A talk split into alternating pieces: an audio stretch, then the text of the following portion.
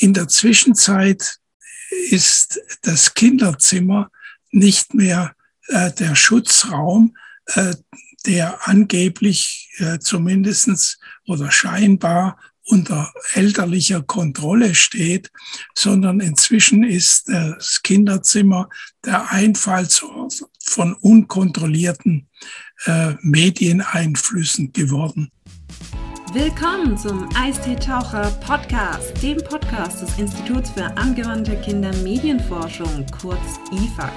Bei uns bekommst du wichtige Tipps und Neuigkeiten aus der Medien- und Pädagogikbranche und wir holen dir immer spannende Gäste vors Mikrofon. Hallo und herzlich willkommen zur neuen Folge unseres Podcasts Eistee-Taucher. Mein Name ist Naomi, ich mache heute die Moderation und mit dabei ist ein Gast heute, der sich über die letzten Jahre hinweg sehr intensiv mit Kindermedien beschäftigt und viele gesammelt hat. Ähm, Herr Nagel, Gründer des Projektes Kindermedienwelten hier an der HDM. Herzlich willkommen, Herr Nagel. Ja, guten Tag. Ich bin also äh, der schon erwähnte Herr Nagel und ich bin der Vorläufer des jetzigen Professor Stang der ja auch dieses Projekt leitet. Und ich habe äh, seit den 90er Jahren etwa allmählich äh, diese Sammlung äh, der Kindermedien äh, aufgebaut. Und äh, dankenswerterweise hat Herr Stang äh, das dann übernommen bei dem Wechsel von, von mir auf ihn. Und äh, er betreibt auch äh, weiterhin eigentlich die Pflege und die Dokumentation äh, dieser Sammlung. Äh, die Sammlung selber äh, besteht eben, wie gesagt, aus sogenannten Kindermedien. Äh, das sind Medien, die entweder von Kindern selbst ausgesucht und bevorzugt werden oder aber die äh, bewusst für Kinder äh, produziert werden und konzipiert werden. Also das sind dann sogenannte intentionale Kindermedien. Dabei ist es oft so, dass das, was Kinder tatsächlich nun konsumieren heutzutage, oft nicht im Sinne der Erwachsenen ist, vor allen Dingen nicht im Sinne äh, der Pädagogen. Und äh, äh, im Grunde genommen seit mehreren hundert Jahren gibt es äh, einen Dauerstreit darum, ob bestimmte Medien äh, und bestimmte Mediengewohnheiten nun pädagogisch äh, sinnvoll und wertvoll und unterstützenswert sind oder nicht. Und Sie wollen mit Ihrer Initiative da ein bisschen Klarheit reinbringen. Äh, zu dieser Sammlung ist es eigentlich gekommen äh, dadurch, dass ich Demonstrationsobjekte brauchte für eine Vorlesung. Die hatte den Titel äh, Geschichte der Medien.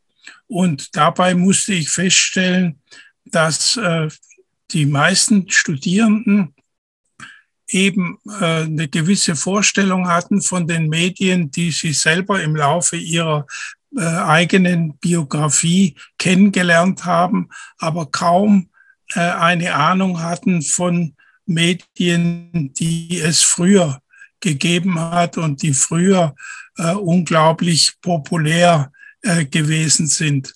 Und äh, um da eben nicht einen äh, Art Trockenschwimmkurs zu machen, habe ich angefangen, äh, bestimmte Medien in den Veranstaltungen zu demonstrieren, zu zeigen, wie das funktioniert. Und die Idee, äh, die dahinter steht, war eben die, äh, dass ich der Überzeugung gewesen bin und auch heute noch bin, dass die Technik bestimmter Medien auch die Rezeption bestimmt. Das heißt, dass man beispielsweise Shellac-Platten, das ist etwas, was vor ihrer Zeit gewesen ist, also gut 100 Jahre zurück, dass man die anders gehört hat und dass die eine andere Ästhetik auch hatten als zum Beispiel heute irgendwelche äh, Streaming-Angebote oder aber mhm. äh, irgendwelche Langspielplatten oder Kassetten oder CDs. Ja, also Sie haben uns ja schon ein bisschen erzählt, wie es zu dieser Ausstellung gekommen ist und was die Anfänge waren. Welche verschiedenen Medien haben Sie denn so in Ihren Kindermedienwelten? Was ist denn so die Auswahl ja. in Ihrer Ausstellung? Das ist äh, eine relativ schwierige Sache. Und zwar hat es damit zu tun, dass es eigentlich bis heute keine wissenschaftlich einwandfreie und äh, unumstrittene Einteilung äh, der äh, verschiedenen Medien gibt. Aber die Idee hinter den Kindermedienwelten ist einfach die, äh, dass wir grundsätzlich alles zusammentragen wollen äh, oder jedenfalls in Beispielen zusammentragen wollen, was äh, für eine jeweilige Epoche äh, das Gesamtheit, die Gesamtheit der Medien äh, für Kinder ausgemacht hat. Äh, das sind zum einen, also das, so haben wir das zunächst mal provisorisch eingeteilt, das sind zunächst mal äh, visuelle Medien. Äh, dazu gehören also von den einfachen Lesestoffen bis hin zu Kasperltheater oder ähnlichen theatralischen äh, Geschichten. Äh, dann gehören dazu natürlich äh, alle äh, Spiele und ähnliches. Und dann die zweite Kategorie sind die akustischen Medien oder äh, besser gesagt die auditiven Medien, also auch äh, auf Deutsch Hörmedien, äh, die wir auch von eigentlich den Anfängen, das heißt also beispielsweise von Musikuhren oder Musiktruhen bis hin zu Streaming-Angeboten heute umfassen. Und äh, die, eine dritte Kategorie äh, sind dann äh, die spezifischen äh, äh, Medienproduktionen, äh, die auf Dauer angelegt sind.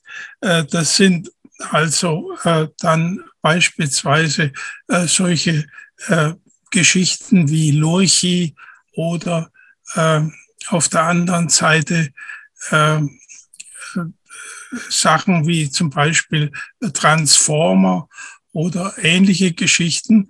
Äh, und da geht es darum, dass bestimmte, äh, der Begriff ist der des Medienverbundes, dass bestimmte Medienverbünde heutzutage bewusst kreiert werden und äh, für allen Dingen, vor allen Dingen für die Werbung eingesetzt werden.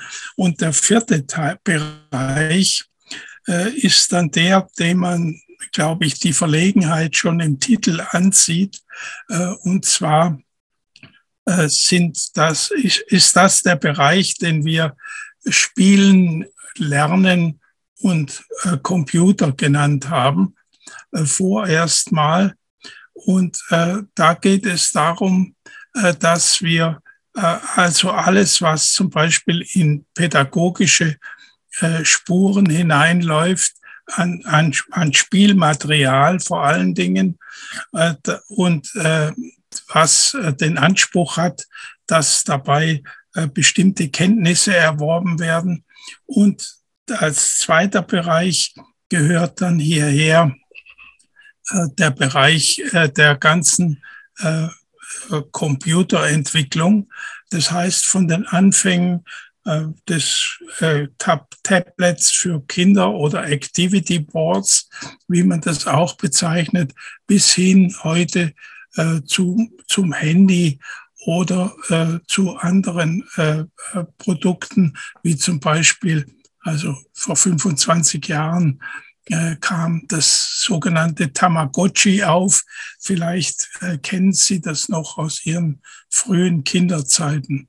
Äh, das ist also der vierte Bereich. Ich wiederhole nochmal. Also einmal visuelle Medien, dann die auditiven Medien, dann der Bereich äh, der Medienverbünde und dann als vierter Bereich Spielen, Lernen und Computer.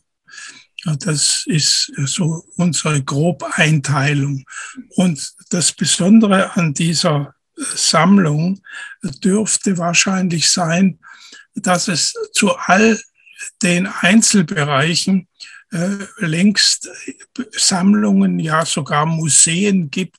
Es gibt also Kinder, äh, Kinderspielzeugmuseen, es gibt äh, Kinderpuppenmuseen, es gibt äh, äh, Comicsammlungen und so weiter, äh, was, äh, was die Ausstellung angeht.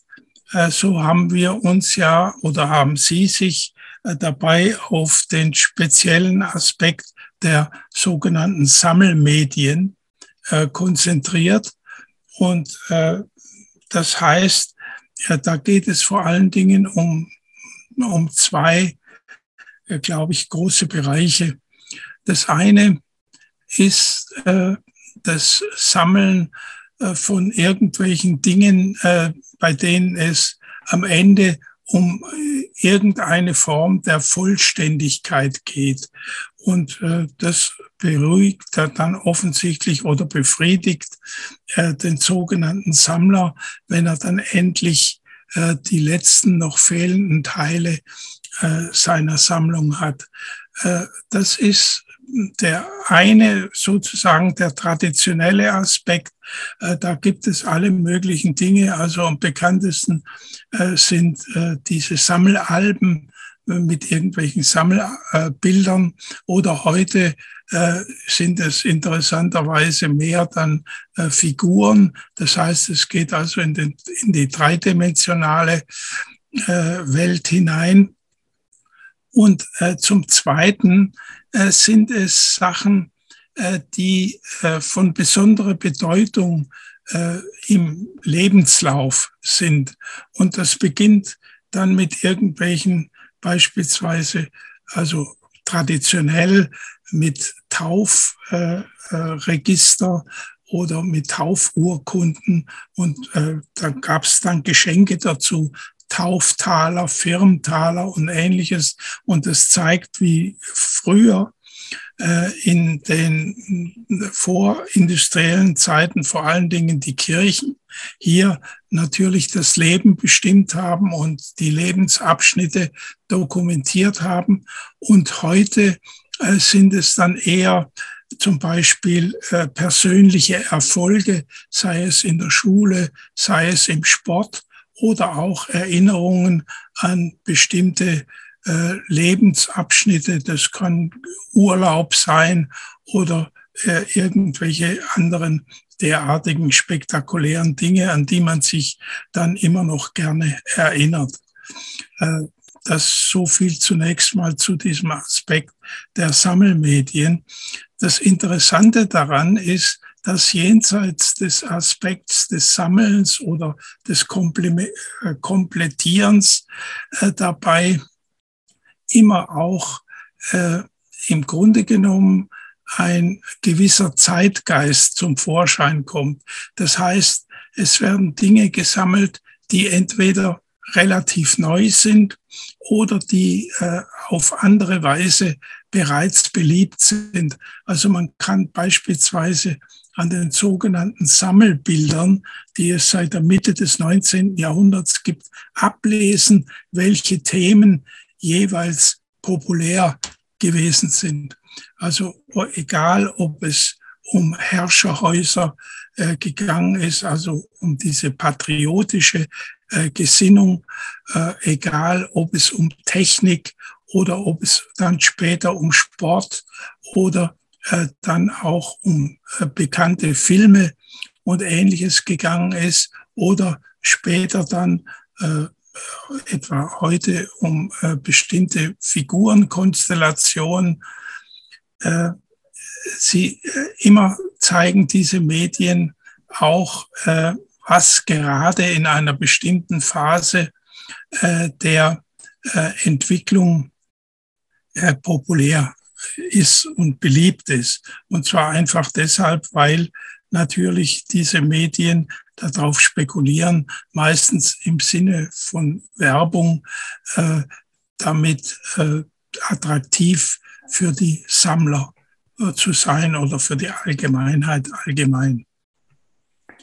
Mensch, das ist ja richtig spannend, was es alles zum Thema Kindermedien zu sagen gibt. Ähm, wenn ich fragen darf, Sie, ähm, es wurde ja jetzt gesagt, dass diese Initiative eine große Ausstellung machen will. Wann wird die denn eröffnet? Äh, also die Idee äh, von Ausstellungen, äh, die geht ja zurück. Die erste große Ausstellung war in Frankfurt und Berlin gewesen im Museum für Kommunikation. Äh, äh, das geht praktisch auf meinen Nachfolger, den Herrn Stang, zurück, der sich immer bemüht hat, äh, die Sammlung auch zumindest ein bisschen ins öffentliche Bewusstsein zu rücken. Und die beste Möglichkeit dazu sind natürlich Ausstellungen dieser Art.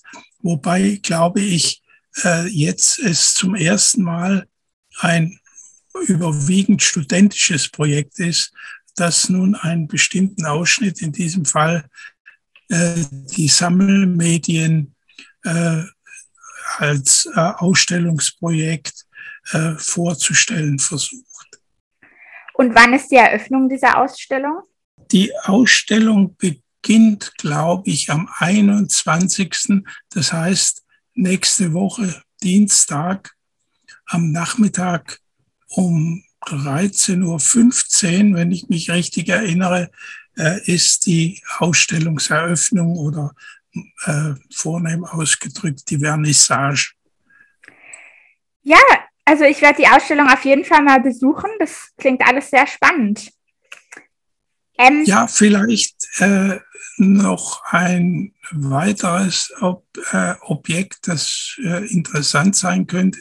Es ist auch geplant, eine, ein Sammelheft, äh, wie sich das gehört für Sammelmedien, ein Sammelheft zu diesem Thema äh, von studentischer Seite vorzulegen. Und ich bin schon sehr gespannt darauf. Mhm. Ja, also wie gesagt, klingt toll. Ähm, wenn, Sie, wenn Sie jetzt Ihre Medien einarbeiten, die Sie gefunden haben und sie katalogisieren und zuordnen und so, ähm, machen Sie das selber oder stehen Sie mit Experten in Kontakt, die Ihnen zum Beispiel ähm, erklären, in welche, in welche Zeit das Medium jetzt genau gehört und ja, um Gottes Willen. Also äh, ich bin da natürlich längst, äh, zumal ich ja auf jeden Fall im Ruhestand bin, äh, äh, überblicke ich das gar nicht mehr selber. Äh, und da ist natürlich das Internet ist ein unverzichtbares Erkenntnismedium, muss man sagen, äh, das ein einigermaßen äh, auf dem Laufenden halten kann. Äh, und was wir eben sammeln, ist entweder, dass Medien besonders technisch interessant sind für im Rahmen der Medienentwicklung oder aber beispielsweise äh, dann äh, eine besondere Aussage über die äh, Beliebtheit in einer, bestimmten Zeit äh, das heißt also über die Popularität geben. Um, um ein Beispiel zu bringen, also das Tamagotchi beispielsweise, äh, das war nicht nur ein, wie man das heute nennt, ein Hype gewesen, äh, bei dem äh, die anfangs in den ersten Monaten, als äh, dieses äh, Haustier auf den Markt gekommen ist, äh, die Kinder und die Eltern äh, die Spielzeugläden gestürmt haben, weil es da Schwierigkeiten mit den Lieferungen gegeben hat. Und es ist gleichzeitig aber, also es war zum einen äh, das erste Mal, dass der Versuch gemacht wurde, äh, so etwas wie ein künstliches Haustier, ein äh, virtuelles Haustier äh, zu kreieren mit all den äh, Schwierigkeiten in Anführungszeichen, die dabei eine Rolle spielen. Das heißt, man war praktisch Tag und Nacht, musste man äh, dies, diesen Gesundheitszustand äh, dies, dieses Haustiers beachten. Und äh, zum anderen äh, war es äh, eine technische Entwicklung gewesen, die einen Schritt weiter äh, nach vorne bedeutet hat im Bereich der Spiele. Und zwar äh, bis dahin war es so, dass man äh, elektronische Spiele, egal welcher Art, einfach an einer bestimmten Stelle mal abbrechen konnte. Man konnte aussteigen und danach wieder auf demselben Level einsteigen in das äh, Spiel. Und mhm. bei diesem Medium war es erstmal so, dass wenn man nicht rechtzeitig äh, auf äh, die Wünsche äh, dieses Tamagotchis eingegangen ist, dass dann tatsächlich nicht nur krank geworden ist, sondern dass es äh, gestorben ist. Und das heißt also nicht mehr aktiviert werden konnte. Und das war äh, natürlich auch technisch eine Besonderheit, äh, für die damalige Entwicklung um 1900 herum äh, etwa, äh, Entschuldigung, um das Jahr 2000 herum. Und äh, das waren also zwei Gründe, beispielsweise äh, diese Tamagotchis in die Sammlung aufzunehmen. Ja, wo wir jetzt schon dabei sind, ähm, bei ähm, besonderen Veränderungen. Was gibt es denn noch für Veränderungen zum Thema Kindermedien so in den, in den letzten 40 Jahren, sagen wir mal? Wie haben sich ja, Kindermedien so ja, verändert? Also, das lässt sich mit einem Wort eigentlich beschreiben. Und das heißt, das Wort heißt Digitalisierung. Mhm. Äh, das hat etwa angefangen mit den CDs und äh, vor allen Dingen natürlich dann mit den Kindercomputern. Und äh, das ist dann inzwischen übergegangen in diese ganzen Handheld-Medien, also äh, Handys und so weiter. Und äh, man kann vielleicht äh, etwas pointiert ausgedrückt sagen, äh, bis zu dieser Digitalisierung war es so, dass äh, die die Wohnung, die Privatsphäre äh, auch ein gewisser Schonraum gewesen ist äh, gegenüber der Medienwelt.